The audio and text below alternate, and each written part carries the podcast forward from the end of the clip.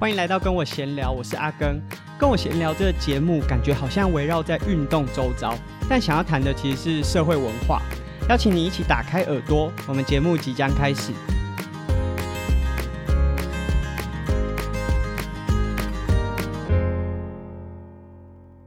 这个礼拜呢是清明连假，不过 在连假一开始就发生了蛮不幸的事件啊，就是泰鲁阁台铁的一些状况。那我们也只能祝福说，在接下来都是平安顺利。那其实这几个礼拜哦，开始变得很热，而且哎，我前几天看到朋友去日月潭分享的照片，哇，那水真的是低到不行。那这几天感觉起来，就是中部都有好像要下雨要下雨的那个感觉，可是又没有真的下下来。所以，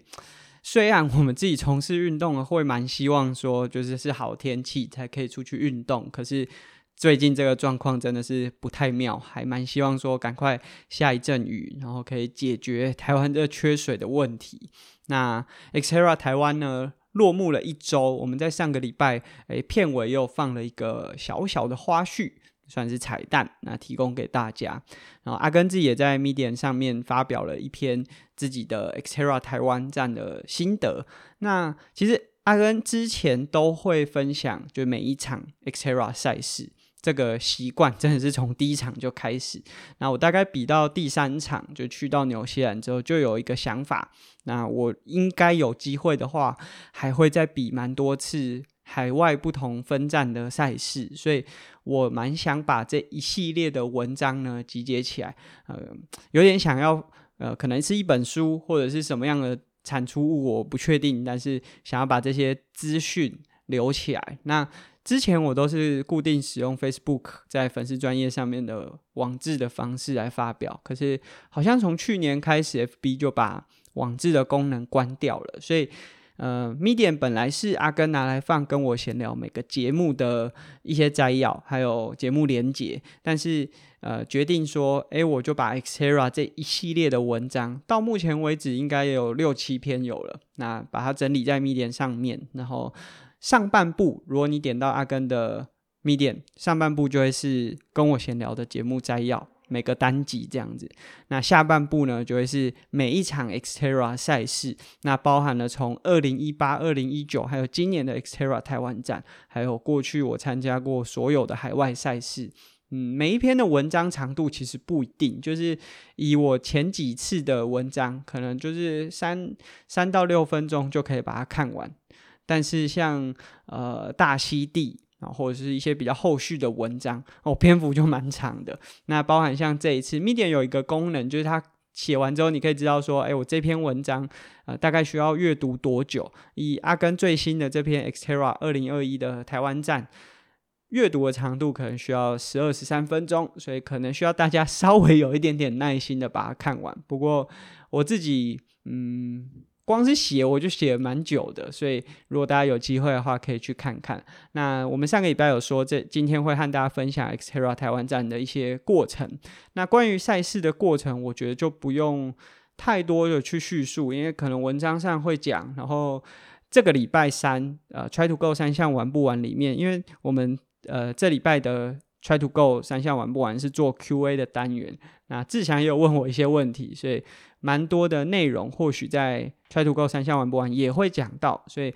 过程就是赛事当本身，我可能就不多赘述。今天呢，会讲一些呃，可能文章里面没有叙述到，或一些我自己的想法。那第一个是想要讲说，其实我在赛前一直在想，虽然我们上个礼拜有讲，就是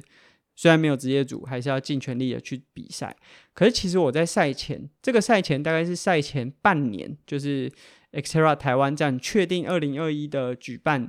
呃，会怎么样执行的时候，我那时候就在想，说我到底要不要全力以赴的下去比这场比赛？我比赛的时候也确实就是全力的去完成这场比赛。可是，在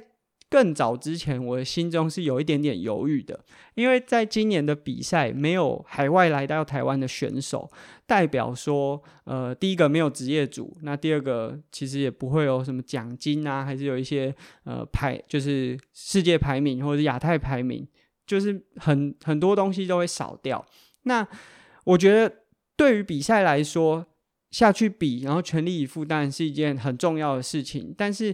因为我们在这两年，就从二零一九年到二零二一年这一段期间，我们其实花了非常多的时间去呃带更多台湾的伙伴加入到 XTERRA 这个越野三项的行列。也就是说，在二零一九年，他可能都还没有任何参赛经验。那到二零二一年，他要准备参加第一场，然后这些可能都是我们的学员。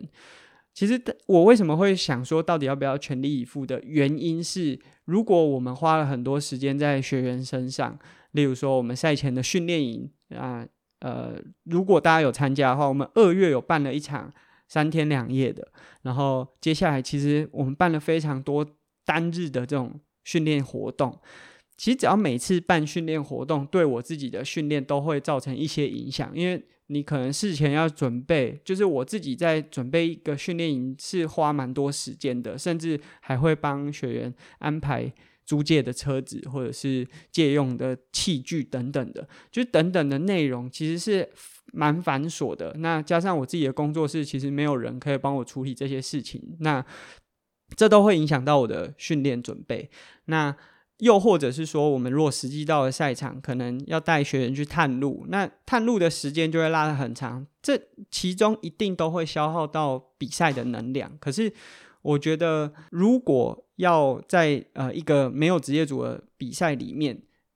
应该是让这些学员去体验到更完整的赛事，然后在这个比赛里面比得更顺畅，是更重要的。因为他们如果可以在二零二一年的比赛，呃，即便很困难、很辛苦，可是他们如果可以享受到这整个赛事的乐趣，然后知道怎么比的话，他们在接下来才会，就例如说二零二二年，甚至未来可以呃出国了，大家可以跟着一起去挑战国外的赛事的时候，这才是有比较更有价值的延续。所以这是我在可能赛前半年的时候一直在想的，我到底是要比较呃全力的去准备这场比赛呢，还是？呃，就是专心做好教练的这个角色。那其实，呃，我相信其他就是另外两位，同样也是在过去跟我一起参加职业组比赛的钟义哥和燕庆学长，应该也是一样的心得。就是既要准备自己的比赛，那他们更辛苦，他们还要整理赛道。那我觉得这当中一定都会有一些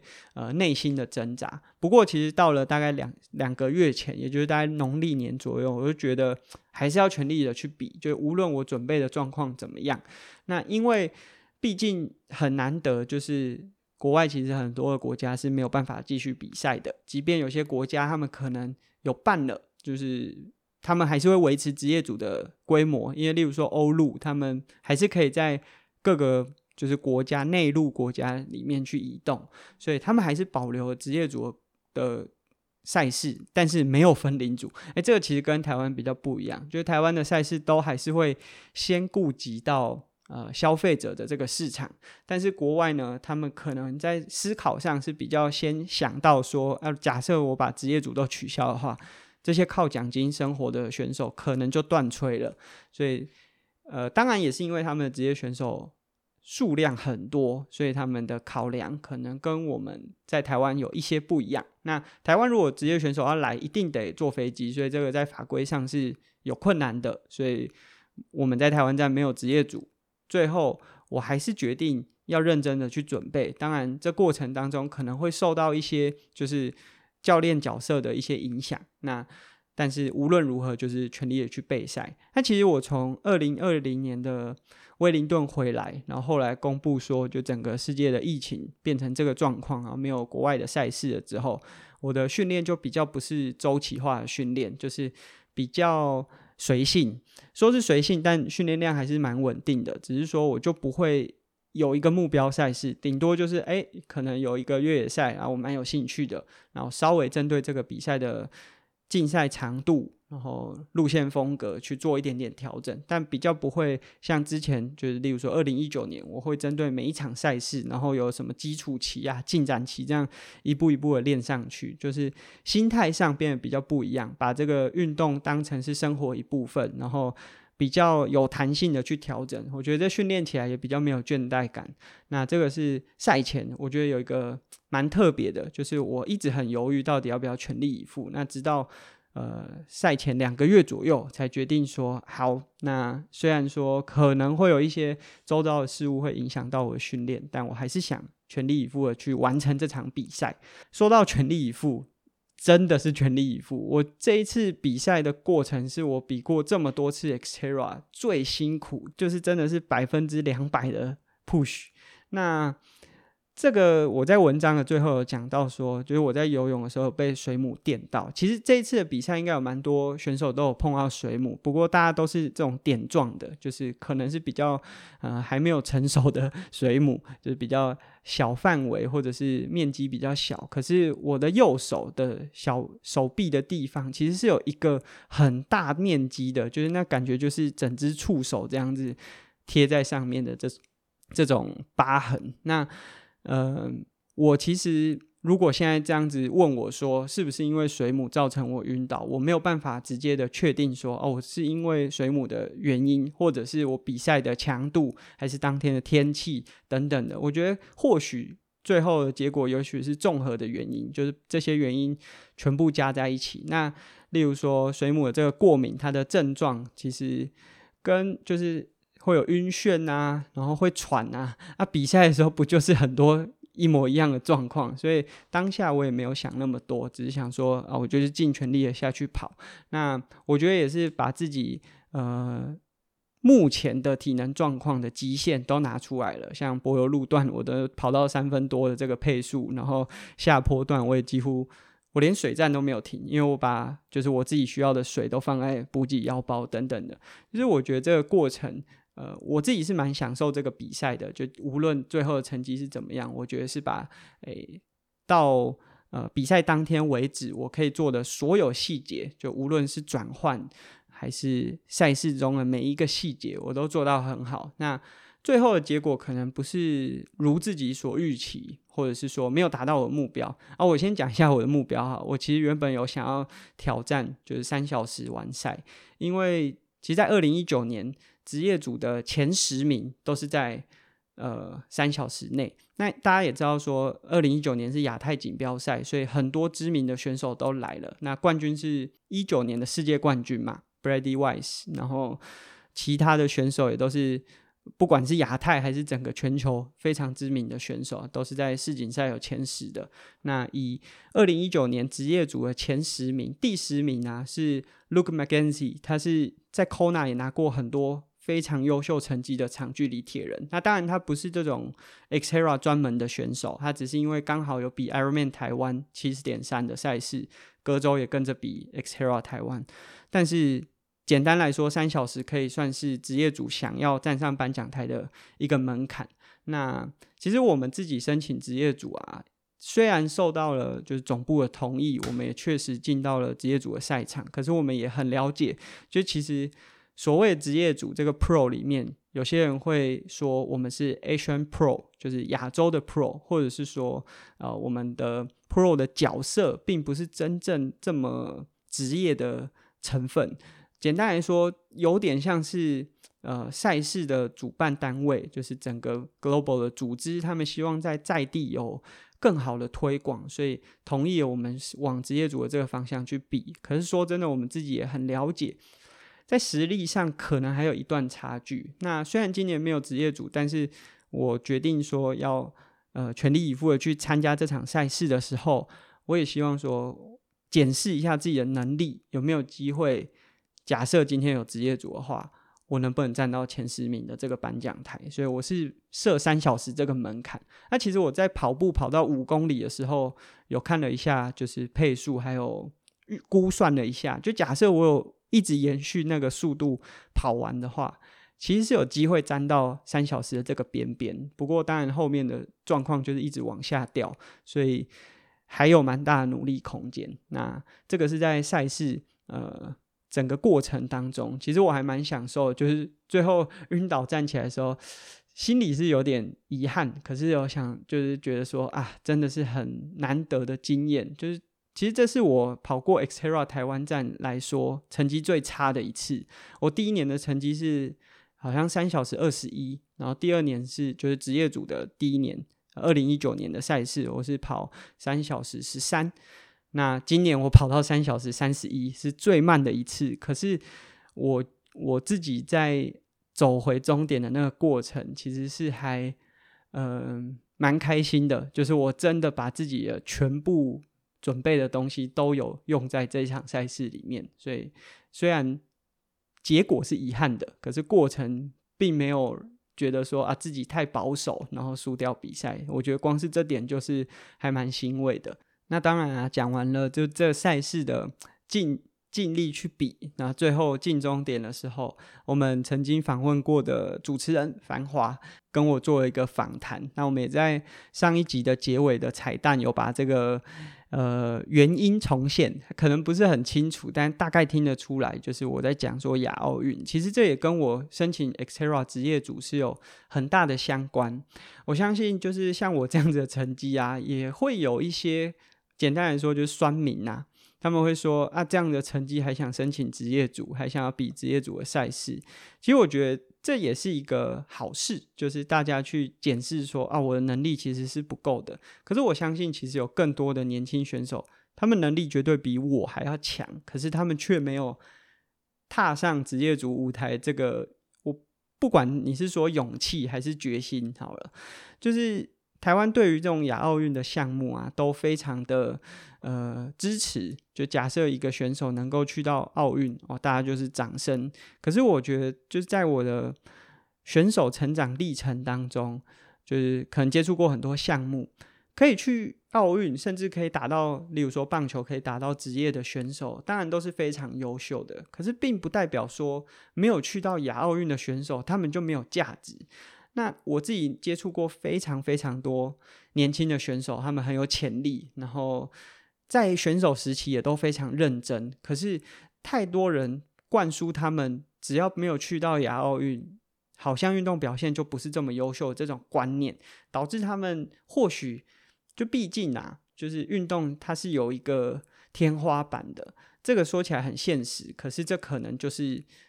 实际的层面，就是。每个选手都有他顶天的一个天花板在那边，那顶到那个底之后啊，或许没有办法再继续往上，可是你是有机会尝试看看，或许除了你现在在练的这个主项之外，周边还有很多发展的可能性。那我觉得 Xterra 台湾当然是其中一个，他把三项和越野结合在一起，所以或许有些很优秀的越野选手，他没有办法靠着。Cross Country 就 XC 的比赛去奥运，他或许可以尝试看看 Xterra，因为其实在国外也有很多的职业组选手，甚至是欧洲锦标赛冠军这种等级的选手，他过去是 UCI 的 XC 选手，但因为他可能没有办法在这个项目拿到可能世界杯或者是奥运的奖牌，所以他往 Xterra 方向去发展，又或者是这种三项公路三项的选手，他可能没有办法去奥运。他往 Xera 这个方向发展，也有很好的、很突出的表现。其实这都是有很多案例可以去依循的。那当然，这过程是需要有一个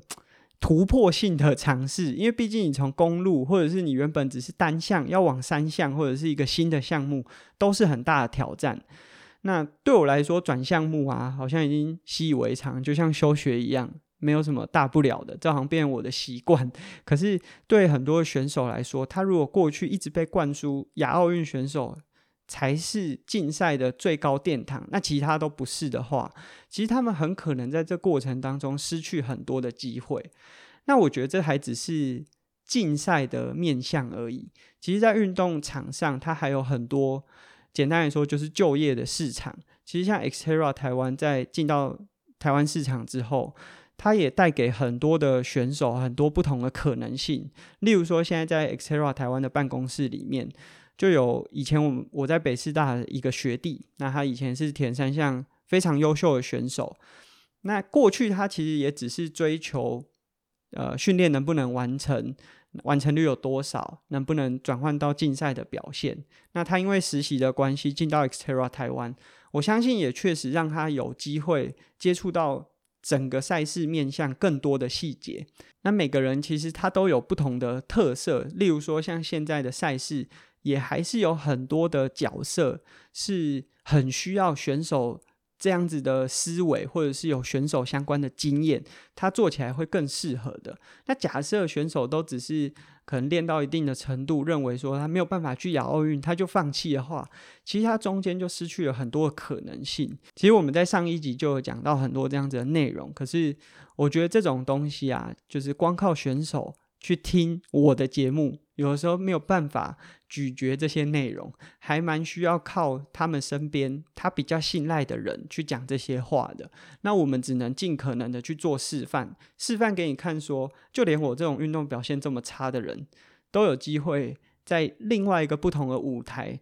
找看看有没有更多的机会。那那些运动表现更好的选手，一定有更多的机会啊。其实我很。明确的知道，就假设这些原本是练亚奥运项目的选手，他们如果真的愿意全心全意的投入到，例如说 Xterra 赛事或者是其他的项目的时候，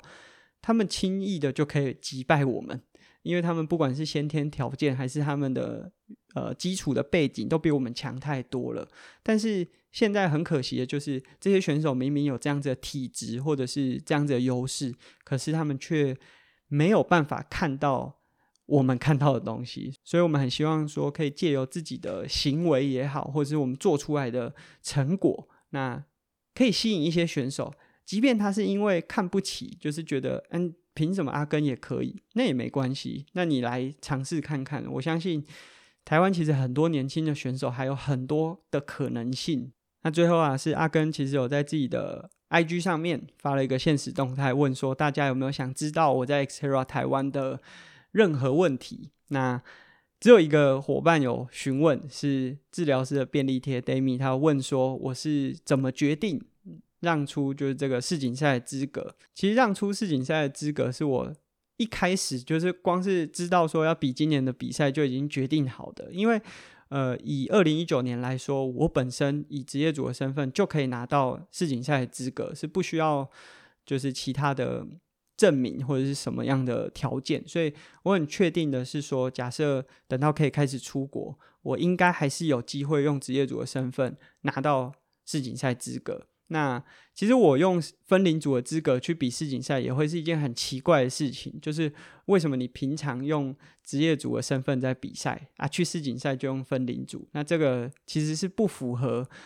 整个，不管是逻辑也好，还是规则也好，都是不符合的。那但是把分龄组的冠军分享给第二名的选手啊，是我当场才决定的，因为其实。呃，原本我不太确定说这一场我们到底会不会真的有排名，因为如果按照正常的方式的话，我们这样子的职业选手应该是不能跟分龄的选手一起排名。那当然，今年有很多的特例，因为今年就是比较属于在地的比赛的，啊、很多的规则都会有一些改变。那当我确定说，哎，我拿到的是分龄组冠军的时候，其实我会觉得说，嗯。在我这个分龄里面，一定有很努力的选手，很认真投入的选手。那这样他们运气不就很衰？他们因为跟阿根在同一组，然后阿根是职业组，原本应该要在职业组的选手，然后跟他们在同一个分龄，导致他们成绩要往后推一名。所以，其实当我知道说，哦，我今年还会跟分龄组的选手一起排名的时候，我就决定，如果可以啊，就是连我的排名都不要放进去，就是我就直接。呃，有点像是表演赛这样子的呈现，但最后他们有把我的成绩放进去，所以我才会决定说，我在晚宴的时候，希望可以把这个分龄的冠军奖杯呢，分享给后面一名的选手。那其实第二名的选手钱亮学啊，也是我自己以前在比，例如说拉法的铁人三项啊，或者是在铁人公司的时候，常常看到的名字。他年纪应该是跟我差不多。当然啦，因为跟我在同一个分组，然后他的公路三项的成绩应该也跟我差不多。因为几次我在拉瓦的比赛的时候，我跟他的成绩应该都是差不多的。其实我们在赛前两天的探路，他也有参与我们约骑，其实也都骑得很不错。那我觉得其实，呃，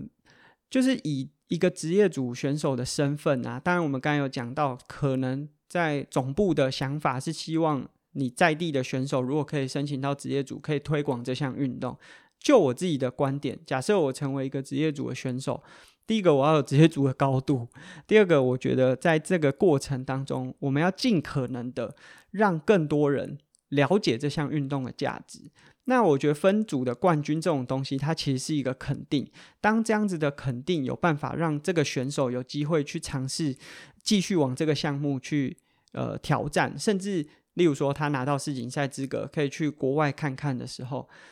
也会带给整个就是台湾这一项运动的环境更不一样的一些力量。那假设都只有同样一批人，例如说永远都是阿根去参与这些海外赛事，我或许可以带回来很多的影片、文章、照片回来，可是最终它都是我的视角。那如果我们有机会的话，确实是需要更多的人能够分享出更多不同的视角。对我来说，Xterra 它可以是很竞赛，可以是很热火的一个运动项目，但或许对下一个人，他有机会到世锦赛的时候，他可以看到更多我看不到的角度。那这是我觉得，如果我有机会，我就会想要把这样子的机会分享给更多人知道，然后让他们去看到我们可能看不到的那些视角，那让他们去分享我们可能没有办法渲染到的那些族群，然后带更多人来了解这项运动。那今天我们就是讲了很多 Xterra 台湾。那其实在这两年的过程当中啊，Xterra 台湾就是花了很多的心力，回归到在地，就包含我们去做了手作的步道，然后我们的赛事团队虽然在人力上是变得比较吃紧，因为没有国外的团队可以来到台湾协助我们，但是我们做出来的品质不止没有打折，而且是更好的。那我们也希望说，在今年结束之后，未来会有更多的伙伴加入到 Xterra 台湾，可能不是马上就可以参与三项，可能从接力开始，或是各式各样的方式啊，可能是越野跑，可能是其他的方式来参与这项运动。可是假设我们以这样子的步调呢，一步一步的成长，我相信，就这个运动其实它可以带给我们更多不一样的视野。那无论是就比较消费者端。就是比较呃市民主的选手，还是假设有更多的精英选手愿意投入到比较竞赛的这个领域的话，我相信都会对这个市场有很正向的帮助。那这也是跟我闲聊，今天我们没有谈什么社会文化，但是分享了阿根自己参加 Xterra 二零二一年的台湾站赛事。如果对我们节目感到有兴趣的话呢，可以利用各个平台的 Podcast 订阅我们，然后也可以在 Apple Podcast 上面给我们评价。那我们下次见。拜拜。